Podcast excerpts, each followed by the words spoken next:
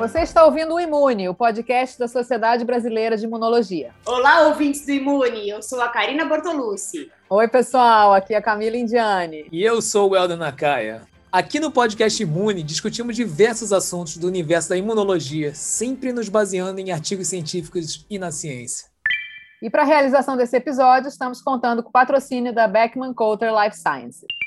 No episódio anterior, nós falamos sobre a síndrome pós-Covid, ou seja, sobre a persistência ou até o surgimento dos sintomas da doença meses após a infecção pelo SARS-CoV-2. E nesse episódio, a gente falou da tempestade de citocinas que ocorre durante a infecção pelo novo coronavírus. Se você não ouviu ainda esse episódio anterior, dá um pause aqui e vai lá conferir. A gente te espera.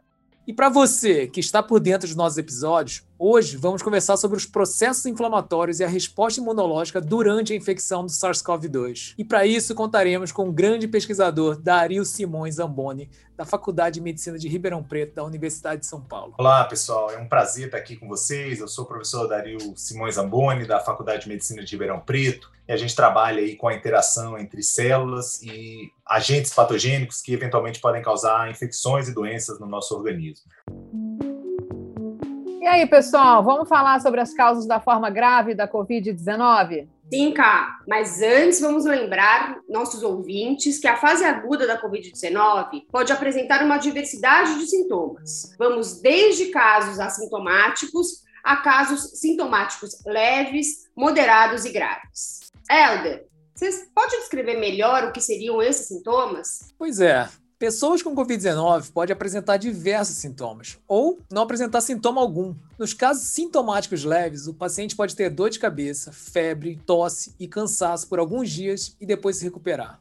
Já nos casos sintomáticos mais graves, Além dos sintomas que acabei de falar, as pessoas podem apresentar também falta de ar, uma pressão constante no peito e inflamação sistêmica dos órgãos. Em alguns casos, inclusive, pode ocorrer distúrbios de coagulação sanguínea e um agravamento do quadro trombótico. Nesses casos graves da Covid-19, a necessidade de internação em UTI e de suporte respiratório é bem maior.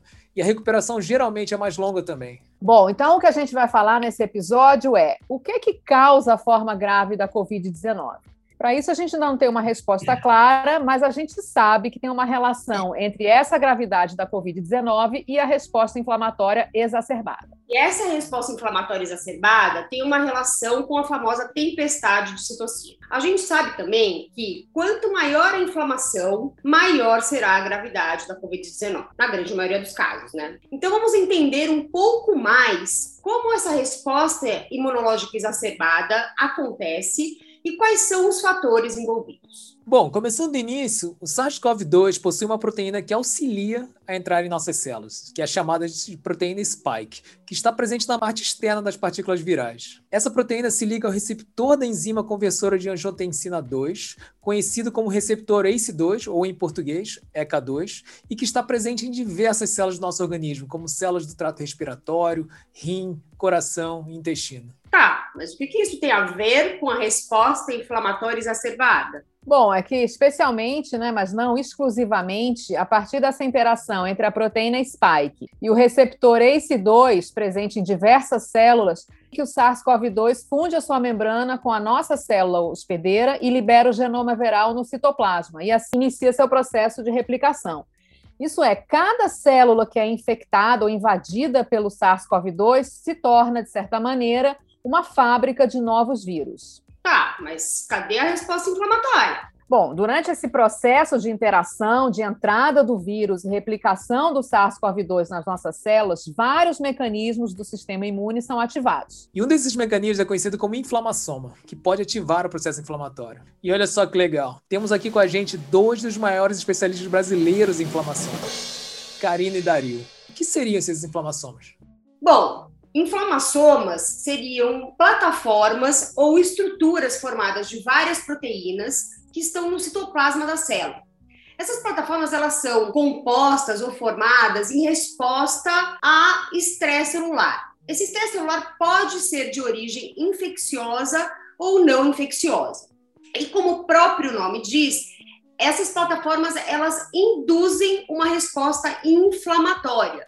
Uma resposta inflamatória que depende de uma protease chamada caspase 1, que é recrutada e ativada nessas plataformas ou nessas estruturas multiproteicas. É isso aí, né, Karina? Essa plataforma a gente tem bastante conhecimento sobre elas, elas são um processo muito importante que acontece no nosso corpo quando a gente está em contato principalmente com patógenos, né? A gente monta respostas, ajuda a estabelecer respostas protetoras graças a essas plataformas. Então, essas plataformas são muito importantes para a resposta imune, para recrutar células adicionais no local de infecção, e eventualmente a gente é protegido de uma série de micróbios que nem chegam a causar doença no nosso corpo por conta dessas respostas que o nosso sistema imune apresenta. Dario, vocês publicaram um trabalho super importante mostrando a participação dos inflamassomas na Covid-19. Explica aí para gente como é que os inflamações são ativados no caso da Covid-19? Seria na replicação viral ou começa antes disso? Essa é uma pergunta excelente, né, Helder? A gente tem ah, algumas informações sobre o SARS-CoV-2 e a gente está entendendo agora quais são os inflamassomas que participam desse, desse processo durante a infecção pelo SARS-CoV-2, né? O, o, vírus é um vírus de senso positivo, de RNA, né? Então ele pode potencialmente ativar inflamassomas como o NLRP1, que pode reconhecer RNA é, quando ele está presente nas células dos seres humanos infectados por vírus. Ele tem o NLRP3, que, que pode é, ser ativado por danos na membrana. Ele tem a M2, que é um outro inflamassoma, que pode ativar em resposta a DNA de dupla fita. Enfim, é, existem vários inflamassomas que podem ser ativados pelo coronavírus. É, a gente demonstrou nesse trabalho que você mencionou que a, o inflamassoma participa, uma vez que eles são ativados, ele tem um papel importante aí no desenvolvimento da doença, e a gente está tentando entender quais são eles molecularmente, quais dos inflamassomas são ativados. A gente sabe que é mais de um, né? É, pelo menos o NLRP3 ele claramente participa da COVID-19. A gente tem evidência que o NLR, que o AM2 também participa, e a gente está tentando entender, a gente e outros grupos, né, que estão estudando o COVID-19 e os inflamassomas, e tentando entender como que essas plataformas operam para reconhecer o vírus e que moléculas do vírus são reconhecidas pelos receptores que vão ativar os inflamassomas. Karina, você falou que a ativação do inflamassoma ela termina né, com essa ativação da protease caspase 1. Qual a relação dessa caspase 1 com a secreção de citocinas, por exemplo? Então, Cá, a caspase 1 é uma protease que tem três principais substratos, ou três substratos mais conhecidos até o momento que é a pró-IL-1-beta e pró-IL-18, duas citocinas bastante inflamatórias, e um outro substrato que é chamado gasdermina D, mas vocês não precisam gravar esse nome. O que é importante é que essa gasdermina D é uma proteína que, quando clivada, ela consegue se inserir na membrana da célula e induzir um processo de morte celular inflamatório chamado piroptose piroptose? Isso tem a ver com fogo? Fogo dentro da célula? Gente, quais são as consequências de uma morte celular por piroptose? Eu imagino que com esse nome deve ser ruim, mas você pode explicar um pouco melhor? Olha, cara, na verdade, é sim, piro de fogo, né? Fogo e inflamação. Então, piro, fogo, tose, falha. Mas, na verdade, esta morte é uma morte bem importante para controlar patógenos intracelulares. Porque imagina que a célula na qual o patógeno está se replicando, ela morre. Então, a casinha daquele patógeno é perdida nesse processo. Além disso, hoje a gente sabe que esse patógeno ele fica preso num pedacinho de membrana que é chamado Pore-Induced Trap, ou rede induzida pelo poro. E dessa maneira, ele fica lá suscetível aos fagócitos ou às células imunes que são recrutadas no local daquela infecção. E essas células efetoras, essas células imunes que são recrutadas para esse local da infecção, são recrutadas justamente porque quando a célula explode, ela também libera o seu conteúdo intracelular incluindo essas citocinas inflamatórias que a gente falou, IL-1-beta e IL-18, que vão ativar e atrair, por exemplo, neutrófilos, que conseguem fagocitar esses patógenos e matar esses patógenos. Só que é claro, né, que assim como tudo, se esse processo não for altamente regulado, ele pode sim induzir patologias de diversos cunhos. Que legal, piroptose, IL-1 beta, caspase. E como é que o inflamassoma está associado à progressão da doença em si? Legal, Helder, essa é uma pergunta excelente. a gente é, demonstrou que o vírus, quando ele entra em contato com os monócitos dos seres humanos, ele começa a infectar essas células e o inflamassoma é ativado em resposta à infecção por esses vírus. Né? E a gente acredita que esse processo é muito importante para controlar a replicação dos vírus. É, só que em alguns pacientes ocorre a progressão da doença e o inflamassoma não se desativa, ele continua ativado. Né? Mesmo depois que o organismo combateu os vírus, eliminou os vírus do nosso corpo, o inflamassoma continua ativado. E isso vai levar a uma piora do quadro clínico, vai gerar um aumento do processo inflamatório, um aumento do recrutamento de célula, né? E em quadros mais graves, isso pode levar para síndrome aguda respiratória, né? Para coagulopatia, para choque, para disfunção de órgãos, e aí pode piorar o quadro e eventualmente vai ter o, o caso mais grave é, da Covid-19, eventualmente pode até levar o paciente à morte. Então, essa ativação que permanece a inflamação, mesmo sem o vírus, pode ter a ver com vazamento de, de bactérias do intestino para o sangue ou, ou, algum tipo de, de, alteração na microbiota? Como é isso, Dario? Essa é a pergunta que a todo mundo adoraria saber responder, Helder. O que a gente sabe é que durante a Covid-19 existe uma fase inicial, que é a fase da replicação viral, em que você tem uma carga viral muito alta no paciente e logo depois o sistema imune começa a operar, produz interferon tipo 1 e aí a gente controla a replicação viral, os inflamassomas são ativados. Nos casos mais graves, existe uma segunda fase da doença, que é o processo inflamatório que está acontecendo. E em alguns pacientes, a gente não entende exatamente por que, que isso acontece, o processo inflamatório continua aumentando. Pode ser, como você mencionou, que existe um fator de microbiota que está ajudando o processo inflamatório se manter. Mas a gente vê em vários pacientes que estão internados há muito tempo, quer dizer, que não tem mais vírus, que ele controlou totalmente a infecção pelo vírus, e, no entanto, o sistema imune continua se ativando, ele continua aumentando a ativação dos inflamassomas. A gente está trabalhando com material de alguns pacientes que faleceram por Covid-19, e às vezes o paciente ficou muito tempo na UTI, não tem mais nenhum vírus, o inflamassoma está cada vez mais ativo no, no, momento da morte daquele paciente, tava, tinha muito inflamação ativo e não tinha mais nenhum vírus. Então, alguma coisa desliga o processo inflamatório que não está funcionando nesses pacientes com quadro mais grave da Covid-19. Mas pode ser uma piropitose contínua, independente de replicação viral e esse líquade intracelular o tempo todo? Pode ser que tenha o papel da microbiota, né, Camila? Pode ser que tenha alguma formação de cristal que levem a, a, a danos na membrana pode ser que tenha morte celular e morte celular vai liberar ATP, o ATP vai abrir os canais P2X7, isso vai fazer com que o inflamassoma seja ativado. Então, tem algumas hipóteses aí que podem explicar uma, uma, progressão desse processo inflamatório. Tem até várias maneiras né, do próprio vírus regular o metabolismo e o próprio metabolismo induzir né, uma maior propensão a uma ativação exacerbada dos inflamassomas. Então, tem toda uma questão de várias vias se conversando ao mesmo tempo, né? Por isso que é complexo a gente conseguir entender por que que, apesar do vírus ativar o inflamassoma, alguns pacientes desenvolvem a forma grave e outros desenvolvem a forma leve da COVID-19.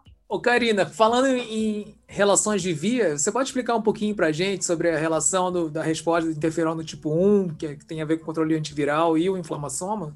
Olha, eu não sei se eu vou saber te responder muito bem essa questão, não, mas, na verdade, o que a gente sabe sobre o interferon do tipo 1 é que essa é uma citocina muito importante para controlar o vírus, né? Então, se a gente aprendeu alguma coisa, ou algumas coisas nessa pandemia, uma, uma dessas coisas que a gente aprendeu é que a produção precoce de interferon do tipo 1 está de fato correlacionada com uma proteção da Covid-19 grave, né, da doença grave. Agora, assim, como a gente falou dessa complexidade toda de várias vias se conversando, essas vias é, do interferon do tipo 1, ela conversa bastante com as vias dos inflamassomas, né? É, eu não sei precisar exatamente qual é o mecanismo pelo qual os inflamassomas ou as citocinas inflamatórias conseguem inibir a produção de interferon do tipo 1 e vice-versa. Porque existem vários trabalhos que ainda podem, a grande maioria deles ainda inclusive está não está publicada, né, está em Media Archives ou em Bioarchives, mostrando que isso envolve desde uma é, alteração da conformação das proteínas até inibição de, de é, gênica, né, de indução gênica de algumas dessas moléculas. Eu não sei se o Dario tem mais alguma coisa, uma coisa mais precisa para poder comentar sobre isso. Sabe, Dario? É, existe aí uma, uma interação, uma regulação muito interessante né, da via dos inflamassomas com a via do interferon tipo 1. Né? E em vários modelos, e eu acho que Covid talvez aconteça a mesma coisa, quando você tem uma produção muito exacerbada de interferon tipo 1, ele acaba inibindo o processo de inflamatório, né? Por, por uma, uma via talvez dependente de autofagia. Né? Então, a autofagia é uma regulação negativa de, de inflamação. Então, o esperado seria que um aumento na produção do tipo interferon tipo 1 poderia até a, é, inibir um pouco a, a ativação dos inflamassomas. E, de certa forma, fazendo aí uma, uma, um paralelo com, a, com as fases da doença, da Covid-19, como eu mencionei anteriormente, existem duas fases diferentes. Né? A primeira fase é que tem a replicação viral e a produção de interferon tipo 1, e a, a parte da ativação dos inflamassomas que, que passa a ser ruim para o paciente aparece depois, quando já não tem mais vírus e a produção de interferon tipo 1 baixou. Então, talvez até exista aí um papel importante do interferon tipo 1, não só para controlar o vírus, mas para reduzir um pouco o processo inflamatório. Né? Então, isso aí tudo precisa ser confirmado com a Covid-19, né, numa infecção por SARS-CoV-2, mas em outros modelos já tem uma, uma causa-consequência bem estabelecida da, do, dos interferons tipo 1 inibindo aí o processo inflamatório. Isso mesmo, Dario. É, a produção de interferon do tipo 1 é claramente importante para controlar infecções virais. Inclusive, agora, no caso da SARS-CoV-2, vários estudos né, têm é, tentado utilizar o interferon do tipo 1 como fármaco, como tratamento, como ferramenta terapêutica contra a Covid-19. E nesse sentido, agora, muito recentemente, é, foi depositado um artigo no Media Archives, então ele ainda não foi revisado por pares, mas é um artigo bem importante, porque vem do grupo da Kiko Iwasaki, uma das principais cientistas que estuda o papel da resposta imune contra o SARS-CoV-2. E nesse artigo, eles estão mostrando o efeito de um agonista do receptor RIG1 que é um receptor que induz interferon do tipo 1. Então, eles viram que em animais, uma única dose desse agonista foi capaz de diminuir muito a infecção viral e também proteger contra o desenvolvimento da doença grave. E essa proteção toda foi completamente dependente de interferon do tipo 1, porque quando eles inibiram o interferon do tipo 1, é, esses efeitos foram perdidos mostrando então aí um tratamento promissor, né, ainda em fase experimental, óbvio, mas um tratamento promissor baseado nessa citocina, que é o interferon do tipo 1. Bom, então a gente entende agora né, que a infecção pelo SARS-CoV-2 ativa nosso sistema imune de diversas formas. E essas ativações levam a processos inflamatórios, cuja finalidade é de eliminar o vírus, que é o que a gente quer, mas que podem também acabar por se tornar respostas descontroladas, levando ao dano tecidual, falência múltipla de órgãos, o que pode levar à morte do paciente, por exemplo. É, inclusive, o trabalho do Dario mostrou a presença dos inflamassomas em necrópsias de pacientes com Covid-19. Dá para saber, Darius, em qual células esses inflamassomas foram ativados? Essa é uma pergunta que a gente está doido para responder e os nossos dados. Tem uma aluna minha de doutorado, que é a Keila. A Keila está trabalhando com biópsias, na verdade são é, é, é, autópsia, né, material de pacientes que faleceram por Covid-19, e a gente está olhando, vendo os punctas né, dentro das células específicas. Os punctas significam o inflamação ativo né, nas células do paciente que faleceu por Covid-19.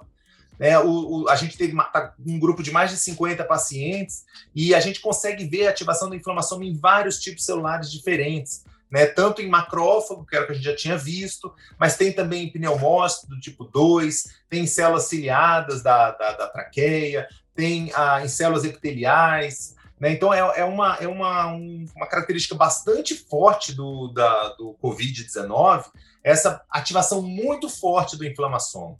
Inclusive, a gente compara e ela é mais forte do que outras doenças, como influenza. Né? Isso mostra que tem aí uma, uma assinatura aí muito forte da ativação do inflamassoma nos casos mais graves de Covid-19. Pesquisadores que fizeram a determinação do perfil de citocinas séricas, ou seja, as citocinas presentes no soro dos pacientes com Covid-19, observaram que esses pacientes têm níveis elevados das citocinas pró-inflamatórias, como TNF, interferon gama, IL-6 e L2, entre outras. Mas foi a L6 a citocina que melhor prediz a progressão da doença. Ou seja, pacientes com altos níveis de L6 no soro tendem a evoluir para os casos graves da Covid-19. E Dario, na pesquisa que você desenvolveu junto com os outros pesquisadores de inflamação e infecção de Covid-19, vocês encontraram também marcadores semelhantes para a severidade da Covid-19? A gente encontrou sim, Helder. Para a gente foi legal e foi mais como prova de princípio que as citocinas relacionadas ao inflamação estavam todas correlacionadas com a, o que a gente já conhecia, que era muito característico da Covid-19.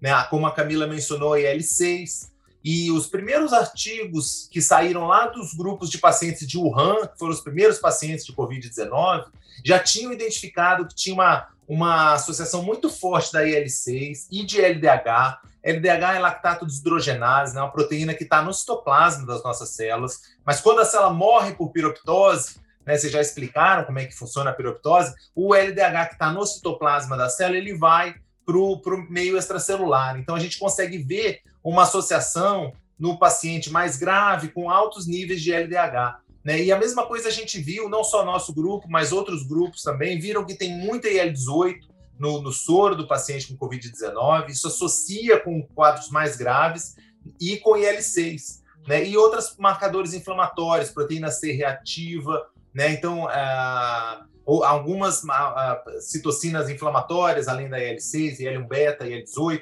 Então, é, isso tudo mostra que a tempestade de citocina, de fato, está piorando o quadro clínico desses pacientes. Né? A gente, no nosso grupo de pacientes que a gente usou nesse, nesse, nesse artigo que a gente publicou, eles mostram que os pacientes que faleceram, eles tinham doses muito mais altas de L18, né? Lembra que a L18, como a Karina mencionou, ela é produzida pelo inflamassoma. Então, eles tinham muito maior, mais, maiores níveis de L18 no soro do que os pacientes que é, sobreviveram, que recuperaram e tiveram alta. Né? Então, isso mostra que tem uma associação entre a, a ativação do inflamassoma, né, com a produção dessas citocinas inflamatórias, né, IL-1-beta, IL-18, a própria caspase 1 ativa, né, o LDH, que é, é liberado pela lise da célula. Isso faz com que a gente tenha uma relação de causa-consequência. Quer dizer, quanto maior a ativação do inflamassoma, pior é o quadro clínico da Covid-19 quando o paciente está internado no hospital. Tá, em termos de tratamento, Dario, já existe algum ensaio clínico para drogas e fármacos que afetam a ativação dos inflamassomas? Por favor, diga para mim que você tem boas notícias sobre isso. Legal, Helder. Eu acho que tem muita coisa em andamento. Agora, o mundo todo tem muita é, verba, muita pesquisa é, acontecendo com drogas para a Covid-19. Né? Tem vários, se eu falar especificamente do, dos, das drogas que são usadas para inibir o inflamassoma, tem ah, um monte de estudos pré-clínicos em andamento, né? tem a, ah, estudos de fase 1, estudos de fase 2. Né? Eu posso falar do, da, do anaquinra, que é já uma droga já usada. Ele, ele é um, um um antagonista do receptor de L1, então ele inibe a sinalização por L1, está em fase clínica, fase 2, estudo. Né? O próprio, a empresa que faz o Regeneron, né, tem um, um receptor que se liga em L1 beta e L1 alfa, ele inibe a sinalização por essas, por essas é, citocinas, então ele está tá em fase 2 também. Né? A Novartis também tem droga, tem o canakinumab, que é um anticorpo que ah, e neutraliza a L1 beta da Novartis, também está em teste clínico. Então, tem uma série de, de estudos é, pré-clínicos, fase 1 e fase 2, e eu tenho certeza que a ciência, a saída para a Covid-19, para a gente entender melhor, para a gente combater melhor é pela ciência, e não tenho dúvida que a ciência está trabalhando para isso acontecer, tanto aos pesquisadores mais na área básica, entendendo como funciona o processo, como funciona a doença, quanto às indústrias farmacêuticas que estão desenvolvendo já os produtos em fase clínica. Né? Isso aí eu tenho certeza que a, a, a ciência vai ter boas notícias para a gente e os tratamentos vão, vão começar a aparecer e vão começar a ficar disponível para a população, que é o que a gente tanto precisa nesse momento, além da vacina, é claro. Exato, Dario. E saiu recentemente um artigo de brasileiros na New England Journal of Medicine que, que mostrou que existe um medicamento chamado tofacitinib que reduzia a incidência de morte parada respiratória em pacientes que estavam hospitalizados com pneumonia decorrente da Covid-19, né? Pois é, esse é mais um artigo né, de brasileiros aí estudando Covid-19. A comunidade científica brasileira tem um papel é, super legal de destaque no mundo na pesquisa com Covid-19. Esse artigo é um dos que enche a gente de orgulho. Né? É, eles, eles trabalharam com um tratamento que é uma droga que inibe é, jaquinase. Várias, vários alvos aí estão operando nessa, nesse tratamento, mas o que importa é que eles tiveram aí uns resultados promissores aí como uma possível droga para tratar a Covid-19, né? O, eles é, quase 300 pacientes, se não me engano, que eles é, trabalharam e, e, teve uma melhora, né? Os, os, pacientes que tomaram o tratamento tiveram uma melhora, uma redução de falência respiratória, de morte, do que os pacientes que tomaram placebo. Né? Não é uma, uma redução, uma, uma cura milagrosa, mas é uma, uma melhora, né? E no caso de Covid, quer dizer, está a incidência, a mortalidade está tão alta que qualquer melhora é muito importante para a gente. Né? Então, tanto na, na, mortalidade quanto falência respiratória, essa droga se mostrou aí é, eficaz para reduzir um pouquinho a, a, a probabilidade de uma, um desfecho menos favorável.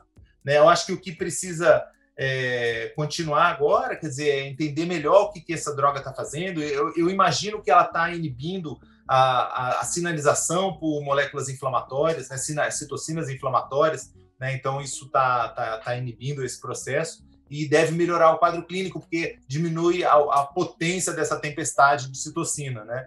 Então a gente vai conseguir é, diminuir um pouquinho esse processo inflamatório com, essas, com esses novos tratamentos. Esse é um exemplo e a gente tem orgulho de ser feito por grupo brasileiro aí, por grupos brasileiros trabalhando com Covid-19. Bom, gente, já estamos chegando no final do nosso episódio. Que pena. Dario, será que você pode contar para a gente o que vem por aí nas pesquisas com inflamossomas e Covid-19? Ah, Camila, tem muita pesquisa interessante que a gente está, a gente e outros grupos, tentando entender um pouco mais dessa doença tão importante, né? Por que, que o paciente é, tem a piora do quadro clínico, como que o inflamação é ativado em resposta ao vírus, que proteínas do vírus estão operando para ativar o inflamassoma, né? O vírus tem uma série de de, de proteínas que ele produz, né? Algumas delas podem estar diretamente ativando o inflamassoma, né? E também a gente está entendendo essa relação entre inflamassoma com Covid, nas, no, como a gente conversou anteriormente, né? Nas, nos tipos celulares que estão ativando o inflamassoma, né? E alguns estudos aí de, de droga, de reposicionamento de drogas. Existem uma quantidade muito grande, bancos de drogas muito grandes,